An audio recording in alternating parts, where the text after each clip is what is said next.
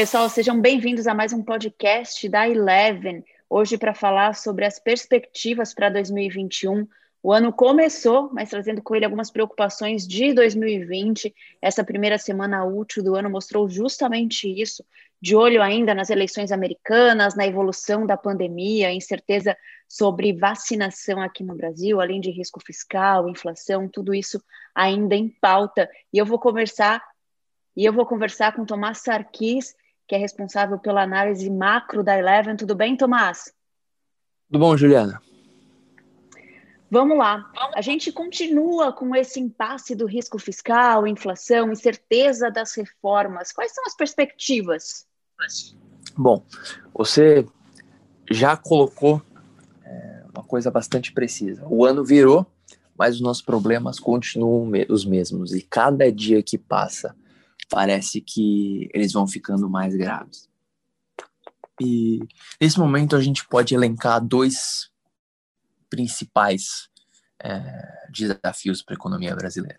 Primeiro, algo que já existe, existe há quase 10 anos, quer dizer, existe há muitos mais anos, mas que tornou-se um fator preocupante há muitos anos, é a questão fiscal. Cada dia que passa torna-se mais preocupante e nessa agenda não existe bala de prata. Né? Tentam flexibilizar teto de gastos, tentam é, fazer alguma contabilidade criativa para tirar dinheiro daqui, colocar dinheiro ali. Não existe bala de prata, não existe uma, uma lei, um projeto que resolva isso. É toda uma agenda, um processo estrutural de reformas que vai fazer a nossa questão fiscal é, voltar alguma normalidade. Parece que a gente desacostumou com ter um, um, um país fiscalmente responsável. Parece que o, o, o, para o Brasil, há muitos anos, instabilidade fiscal é o normal e não deveria ser. Eu quero dizer com isso, é, o país precisa endereçar uma ampla agenda de reformas, que começando com tributária, que, que é, torne o nosso sistema horizontal, transparente, livre de isenções, fazer uma reforma administrativa que iguale ou então tente equiparar a desigualdade salarial entre servidores públicos e trabalhadores da iniciativa privada, PECs emergenciais, revisão de subsídios, é, zona endereçar a distorção da Zona Franca de Manaus, o Simples Nacional, ou seja, uma ampla agenda de reformas que não vai ser em um ano, dois anos, quatro anos que a gente vai endereçar, mas precisa de um engajamento estrutural no país, precisa ser uma agenda de Estado, não uma agenda de governo. E é muito diferente do que a gente tem visto nos últimos dois anos. Apesar da reforma da Previdência ter sido aprovado, que foi um ganho bastante relevante de uma cooperação entre Poder Executivo e Poder Legislativo, depois dessa aprovação, esse laço rompeu. E de lá para cá, parece que a gente tem andado muito mais para trás do que para frente nessa questão fiscal. E o outro problema, obviamente, que também que cada dia que passa torna-se mais preocupante, é o problema da pandemia. Uh, nesse momento, a gente já ultrapassou 200 mil mortes, não temos um plano concreto de vacinação, é, muito mais palavras do que ações nesse momento. E cada dia que passa, não só é, a economia vai demorar mais para se recuperar, como mais vidas são perdidas. Então, eu diria que para a economia brasileira voltar a um patamar sólido de crescimento, a gente precisa ter esses dois duas questões endereçadas de uma forma bastante é, urgente: questão fiscal e a questão da vacina. Essa era justamente uma das perguntas, a próxima pergunta que eu ia te fazer, Tomás. É, a gente tem visto muitas incertezas aqui no Brasil em relação à vacina, né? Então, ontem, dia 7 de janeiro, quinta-feira, aconteceu a divulgação sobre a eficácia da Coronavac, tudo indica que a vacinação em São Paulo deve acontecer ainda em janeiro, como previsto pelo governo do estado. Nessa primeira semana também de janeiro, o Ministério da Saúde começou a se posicionar um pouco melhor em relação à vacinação, falando aí sobre a questão das seringas e compra de vacinas e tudo mais, é, mas ainda é tudo muito incerto, né? Como que você vê essa questão? E a vacinação, como você falou, ela é fundamental para que a gente consiga retomar a economia, né? Exatamente. Eu vejo a negação à vacina e o desincentivo à vacinação como um ato criminoso. Porque, como eu disse, não é só uma questão econômica, é uma questão de vidas. E cada dia que passa, a gente já voltou a passar mil mortes por dia. É, cada dia que passa conta muito. É, e sobre o plano nacional de vacinação, não sou nenhum é, epidemiologista, infectologista, mas eu senti que faltaram muitos números, informações e é, demonstrar de fato quais são os desafios logísticos para implementar uma vacina, porque não é só seringa, é, tem uma questão de refrigeração, tem uma questão de transporte, tem principalmente campanhas muito profundas de conscientização da população para tomarem a vacina, porque você mesmo disse, a vacina tem eficácia de 76%, 100% para grupos, para grupo, casos graves da doença. Significa que cada 100 pessoas que tomam, 76% não apresentam sintomas e 20, perdão, 78, né? 78% não apresentam sintomas e 22% apresentam sintomas leves e ninguém apresenta sintomas graves. É um avanço muito grande. Só que para isso acontecer, precisa que de fato grande parte da população tome a vacina para não só não infectar o outro, como não ser infectado. Porque se uma parte, é, como eu posso dizer isso, se poucas pessoas, se uma minoria, se um, se você não ultrapassa um patamar X de pessoas que tomam a vacina, é, significa que a tal da imunidade de rebanho no país, no lugar, no estado, enfim, não é atingida. As pessoas que tomam a vacina ainda podem correr o risco de serem infectadas, as pessoas que não tomam correm o risco não só de serem infectadas, como de transmitirem a doença. Então, precisa-se de campanhas muito profundas e muito amplas de vacinação para que este processo seja bem sucedido. O que a gente tem visto é, é um desincentivo desproporcionalmente criminoso é, para desincentivar por parte do Poder Executivo para desincentivar as pessoas a tomarem a vacina. Então, esse é o tamanho do nosso desafio. Exatamente, Tomás. E além de tudo, com essa questão aí de, vacina, de vacinar a maior parte das pessoas possível, tem até a ver com mutação do vírus e tudo mais, né? Uh, mas para a gente uh, tocar em um outro, uma outra pauta que foi tema, né, foi muito falado essa semana em relação às eleições americanas.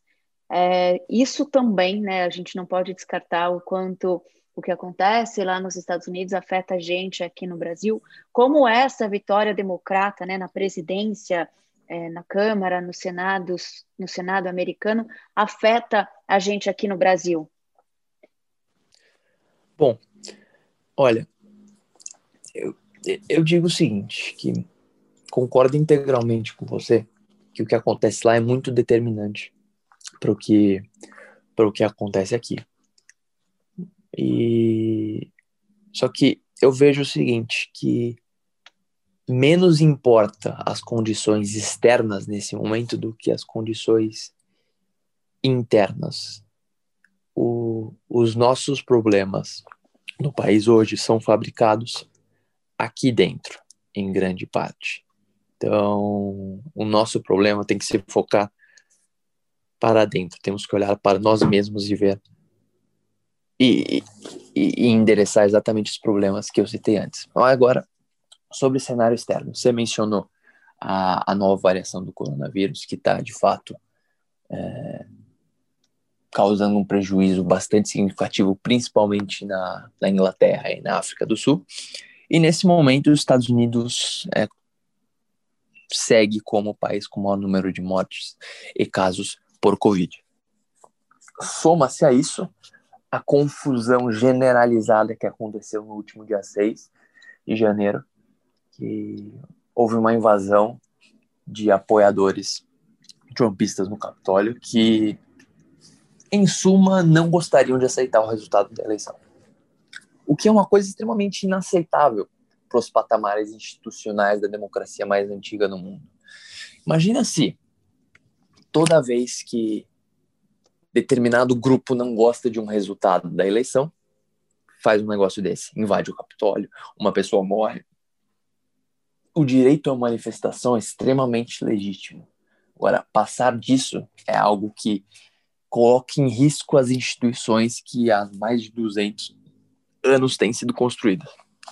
Mais de 300 anos têm sido construídas. E é um país invejável em termos institucionais, em termos democráticos, e o que a gente viu é, é uma ferida muito grande nessa, nessa história. Sobre a eleição do Biden com a Blue Wave, a tal da Blue Wave, que é o, os democratas controlando a Câmara, o Senado e a Casa Branca, eu enxergo como. Eu enxergo que as disputas políticas nos Estados Unidos deixarão de ser interpartidárias, ou seja, não vai mais, a gente não vai para os próximos dois anos, pelo menos, não ter disputas entre republicanos e democratas, mas a gente vai ter uma disputa entre os próprios democratas. Porque é muito visível a divisão do partido hoje entre uma ala mais é, de centro, da qual o Biden faz parte, e uma ala mais é, mais radical, da qual o senador Bernie Sanders faz parte, a senadora Elizabeth Warren faz parte, é, a deputada Ocasio-Cortez e, de certa forma, a própria vice-presidente Kamala Harris. Então, essas duas alas do partido devem dialogar e possivelmente é, ter embates sobre o, o, o futuro dos Estados Unidos, visto agora que eles vão controlar as duas casas legislativas e a Casa Branca. Como isso projeto... pode afetar a gente aqui, Tomás? Né? Pensando aí, acho que é o que você ia falar agora uh, sobre o projeto democrata e tudo mais. Como isso pode afetar aqui no Brasil? Sobre o, acho que o que mais afeta o Brasil é, primeiro em termos de liquidez, crescimento externo e taxa de câmbio, que é o que eu vou endereçar agora. O projeto democrata, ele é mais gastador, ele gasta mais. Ou seja, em termos fiscais, os Estados Unidos é, ficam mais endividados, o que aumenta o risco relacionado àquele país, e por consequência, o dólar tende a perder força em relação às outras moedas, tá? Então, em comparação às demais moedas, a gente espera que o dólar mostre algum enfraquecimento, claro, ponderado pelaquela disputa entre as duas alas. Se a ala mais radical do partido ganhar força, a tendência é que o dólar caia mais é, e fique mais fraco. E em termos de atividade econômica, a gente viu um pacote muito grande de estímulos sendo aprovado pela segunda vez nos Estados Unidos, que agora vai dar 600 dólares para maioria dos americanos, o que obviamente mantém um ritmo de retomada da economia bastante robusto. Soma-se a isso a perspectiva de que o, o, o Fed mantenha a taxa de juros básica dos Estados Unidos em zero, o zero pelo menos até 2023, a tendência é que a gente tenha retomadas rápidas econômicas, expansão uh, fiscal e ampla liquidez monetária. Claro que, endereçada a questão da vacina, isso vai gerar, sim, uma catapulta de crescimento econômico para 2021 e para 2022. De novo, se a pandemia for efetivamente controlada. Para o Brasil, ou seja, a gente deve ter um ambiente externo relativamente favorável para 2021 e para 2022. Porém, como eu disse mais cedo, não é, um ambiente externo para a gente, acho que é condição necessária, mas não suficiente para que o Brasil cresça de uma forma robusta, como eu disse mais cedo. Os nossos problemas são muito mais internos do que externos. Então a gente não pode depender do que acontece lá fora, esperar o que vai acontecer lá fora. A gente precisa fazer a nossa lição de casa. Em termos práticos, não adianta ter o dólar fraco lá fora se a gente não endereça reformas. O nosso risco aqui vai aumentar, a nossa moeda vai depreciar e o câmbio deve manter também é, mais alto. O nosso problema é muito mais interno do que externo. Certo, então é isso, né? Ter um ambiente externo favorável, claro que facilita um pouco, né, diante dos, dos desafios internos que a gente tem, mas a gente precisa dar conta dos desafios aqui, né, Tomás? Para a gente encerrar, diante de tudo isso, né, de tudo que aconteceu nessa primeira semana, como ela tem indicado aí que os próximos meses devem seguir, né, o que, que a gente pode esperar dos próximos meses? É, a gente, será que a gente vai dar conta desses desafios todos por aqui? Olha, é, acho que ninguém quer chamar 2021 de 2020.2, né? E acredito, acredito que será um ano melhor. A gente tem nesse momento a pandemia traz duas duas forças opostas, né? Por um lado, a gente tem um aumento nos casos muito significativo, a nova cepa do vírus contaminando alguns países, aumentando o número de casos e de mortes. Só que ao mesmo tempo, por outro lado, a gente tem mais de 20 países iniciando o processo de vacinação. O processo ainda é lento, é, só para a gente ter uma ideia, se for mantido o ritmo de hoje nos Estados Unidos de vacinação, vai demorar três anos para vacinarem a população inteira. Então, esse ritmo precisa ser aumentado, mais pessoas precisam ser vacinadas. Mas a tendência é que este ano a gente finalmente enderece é, o problema estrutural do coronavírus. O que vai ficar para depois, a gente em termos de mundo, tá? E o que vai ficar para depois vai ser vai ser um ambiente mais endividado, mais pobre, com mais dificuldades para para pagar toda essa conta que foi gerada em 2020. Porém com grandes aprendizados. Esperamos. Para o Brasil, é, eu vejo eu vejo algum ganho advindo da base comparável, base comparável bastante deprimida de 2020. Então vejo que alguns setores que ficaram para trás devem devem apresentar um ganho bastante significativo, principalmente em comparação a 2020. É, porém, alguns que tiveram um boom no ano passado devem apresentar alguma normalização. O que eu quero dizer com isso? Construção e varejo foram setores extremamente beneficiados com a provisão do auxílio emergencial e do ambiente de juros baixos. E isso, obviamente, deve apresentar alguma normalização. A gente está falando de retração, nada disso, mas alguma normalização, alguma, alguma freada, ou então alguns movimentos para trás. Uh, e alguns outros setores que ficaram para trás, principalmente ligados a a serviços que, conforme o, o país volte a se abrir, a economia volte a, a permitir aglomerações, é, contato social, principalmente o setor de serviços, bares, restaurantes, hotelaria, companhias aéreas, tudo isso, obviamente pode se beneficiar desse movimento de volta.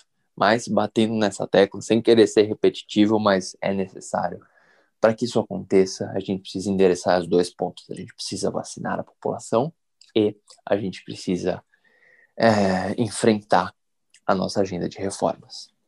Então, para o ano de 2021, é um ano desafiador, mas a gente tem todas as ferramentas e condições para tornar este ano muito melhor do que foi 2020.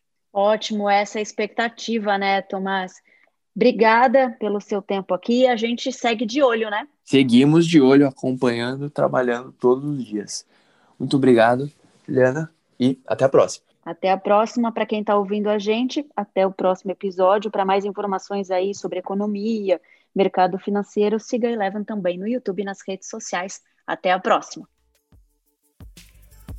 Você ouviu mais um podcast Eleven. Fique por dentro de todas as informações mais relevantes do mercado é só se inscrever no site www.elevenfinancial.com ou seguir a Eleven em qualquer uma das redes sociais. Esperamos você no próximo podcast Eleven.